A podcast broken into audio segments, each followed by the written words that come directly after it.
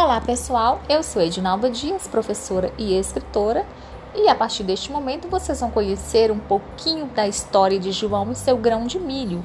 Este livro é de minha autoria, foi publicado pela editora Literato em maio de 2010 porém ele foi escrito em janeiro de 1999.